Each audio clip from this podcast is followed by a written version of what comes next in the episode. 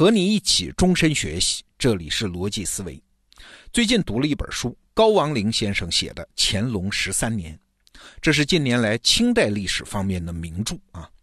里面有一些看问题的独特视角，很有意思。今天和你聊聊乾隆皇帝的时代，那号称是盛世。那盛世的皇帝呢，当然就有一些雄心。这乾隆的雄心是啥？是正追三代。啊，就是我的施政成绩要像夏商周三代那样，成为理想的黄金时代。应该说，这是一个中国古代帝王对于自己政绩想象力的极限啊。那怎么做到呢？从哪入手呢？哎，乾隆找到了一个抓手，那就是要升级中国古代的长平仓制度。那啥叫长平仓制度呢？简单说就是政府兴建粮仓，丰年的时候买入粮食。防止谷贱伤农，灾荒的时候放粮赈济，防止老百姓流离失所啊！这个制度本身并不新鲜啊，是个很久远的传统，中国战国时期就有了。但是乾隆皇帝是谁啊？他对自己的期待很高的，他要把长平仓提升到一个前所未有的水平啊，要一举解决全国人民遇到灾荒时的吃饭问题。话说。这乾隆他爹就是雍正皇帝的时候，全国长平仓的实际储量是一千多万担粮食。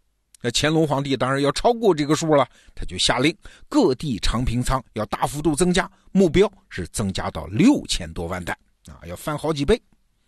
这皇帝雄心勃勃嘛，各级官员当然不敢怠慢啊。几年努力下来，虽然没有达到六千万担的目标，但是到了乾隆六年，也有了三千多万担。差不多是雍正时期的三倍，这手里有粮，政府赈灾的时候就大方多了。哎，你看乾隆七年，江苏和安徽的北部灾害比较多啊，其实也不是什么很大的灾害了，但是政府一下子就拿出了二百四十万担的赈灾粮，还有白银七百六十万两啊，这真是大手笔啊！当时就有人感慨说：“哎呀，说过去啊，只有重大灾害。”政府才会出面赈济，小灾呢是由民间互相调剂。现在好啊，盛世嘛，不分大灾小灾，政府年年都有赈济。以往呢，赈灾只在秋天啊，为的是保障灾民平安过冬。而乾隆爷这个时候呢，是夏天也有赈济。乾隆在这个阶段的上谕，就是圣旨当中说了一句话，说宁可国家多费躺金，不可使吕盐一夫失所。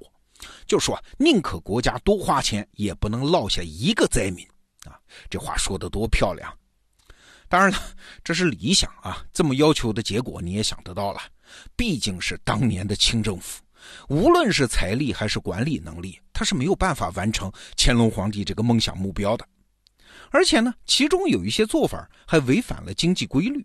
你想嘛，长平仓那是政府的，政府是有钱，收了这么多粮食，初衷是好的，但是市场上粮食就这么多，皇帝要施仁政，拼命买粮食，那结果呢，反而是民间的粮价飞涨啊！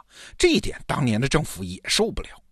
好了，坚持到了乾隆十三年，这粮价呀还是居高不下，乾隆皇帝终于坐不住了。他通知各地督府，说我这么干，你们有什么意见吗？哎，都写上来，我听听啊。所以，关于这次粮政的大讨论，就成了乾隆十三年清朝政治中的头等大事。那各省的督府在上表彰的时候，用词当然很小心了，但是意见是一致的啊。您赶紧停了吧，理想丰满，现实骨感啊。这场雄心勃勃的改革，就是发生在乾隆初年，就这么黯然收场。这个时候是乾隆十三年。刚才我说的这一段，就是高王林老师在《乾隆十三年》这本书里写的一个段落。咱们得到 APP 里这本书有金牌版的电子书啊，很多有趣的故事。你要是有兴趣，也推荐你去看看。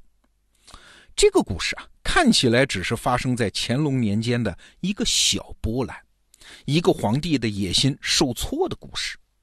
但是呢，如果我们从长时段来看，你就会发现，这不是一次普通的政治动作，这是一次政府扩张的冲动啊！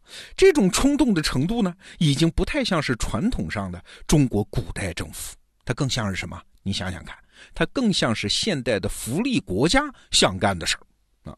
就是说，对老百姓的生活，说好听是照顾说难听的就是介入，那个深度啊，它是空前的。在清代啊，这种国家扩张的冲动在各个方面都有体现。比如说开荒，清朝政府在土地开垦上的规模是远超前代的。你看啊，明代中国大概有耕地是七亿亩，那到了清朝之后，就是民国的时候，全国的耕地变成了十四亿亩啊，也就是说，大清朝把中国耕地的面积增加了一倍。哎，哪儿来这么多土地呀？因为明朝的时候啊，政府在耕地方面，它主要关注的是江南一带啊。江南光热水土各项条件比较好，土地的出产比较高，所以主要是开垦江南的耕地。但是到了清朝呢，则是在西南、西北等多个地方大量开垦耕地。这叫什么？这就一个新词儿了，叫全域性开垦啊。如果没有政府职能的全面扩大，这件事儿是办不到的呀。这样的例子在高王林老师的书里面有很多啊。过去呢，对于这些现象的解读，往往都是局限在清代历史自己的框架里面。但是，如果换个视角啊，换到那种叫全球性的视角、大历史的视角再去看，我们还能看到一些新东西。哎，这就是我今天要和您聊的重点了。有一个词儿啊，叫共识性发展，什么意思呢？就是从十八世纪开始，你放眼全球啊，你会发现中国、欧洲、印度这几个独立的文明区，几乎同时出现了很多相同的发展态势。这概念谁提的？是法国历史学家布罗代尔提出来的。就是很奇怪，技术条件不一样，文明特性不一样，但是有些表现呢，在同一个时段却出奇的一样。就拿我们刚才说的政府职能来说。同样也是在十八世纪啊，欧洲是从民族国家取代传统的封建国家，这政府职能当然是扩张了。而我们今天前面讲的乾隆皇帝的努力，也是政府职能的扩张啊。虽然你要具体的看它的原因过程各不相同，但是你要是站远了一看呢，哎，很奇怪，欧亚大陆的两端两个联系不多的文明区，居然在同一个时段发生了同样的变化。那你觉得这只是巧合吗？再比如说人口增加，汉朝的时候中国人口六千万啊，明朝初年人口也是六千万，但是到了清代的十八世纪呢，人口是突飞猛进啊，一八五零年居然达到了四个亿。同样在这个阶段，欧洲人口也是在剧烈增长。对于这两个现象，过去是各做各的解释啊，比如说解释欧洲的人口增长是因为工业革命。那解释中国的人口增长呢？是因为美洲农作物的引进。但是你不觉得这两个现象在同一个时段出现，这种时间上的巧合很耐人寻味吗？其实啊，这种人类历史上的叫共识性发展的现象，不仅是十八世纪有啊，还有一个词儿你肯定很熟悉了，叫轴心时代。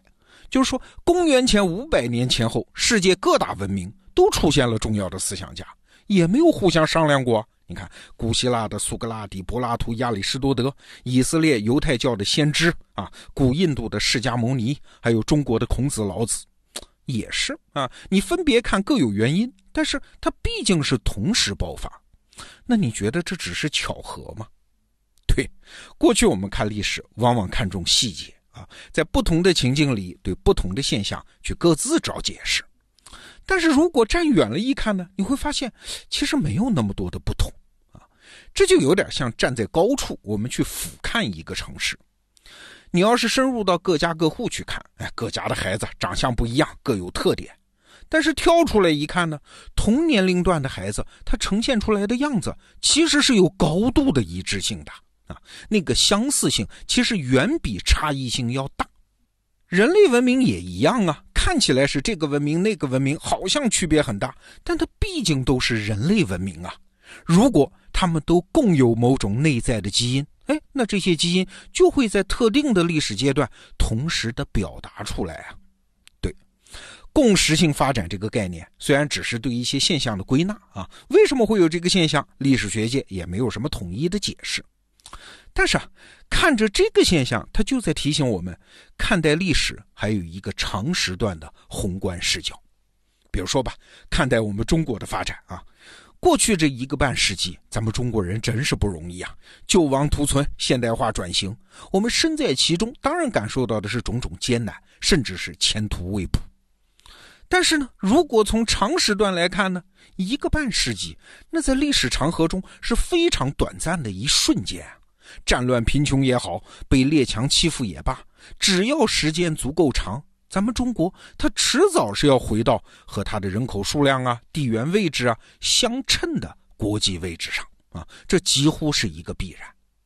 要是这么说的话，我们这一代人那真是很有幸啊，因为我们就生活在这个回归本来位置的上升阶段。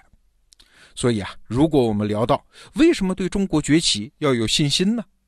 今天说的这个共识性发展的概念，可能是一个最最底层的理由了。好，这个话题我们就聊到这儿。逻辑思维，明天见。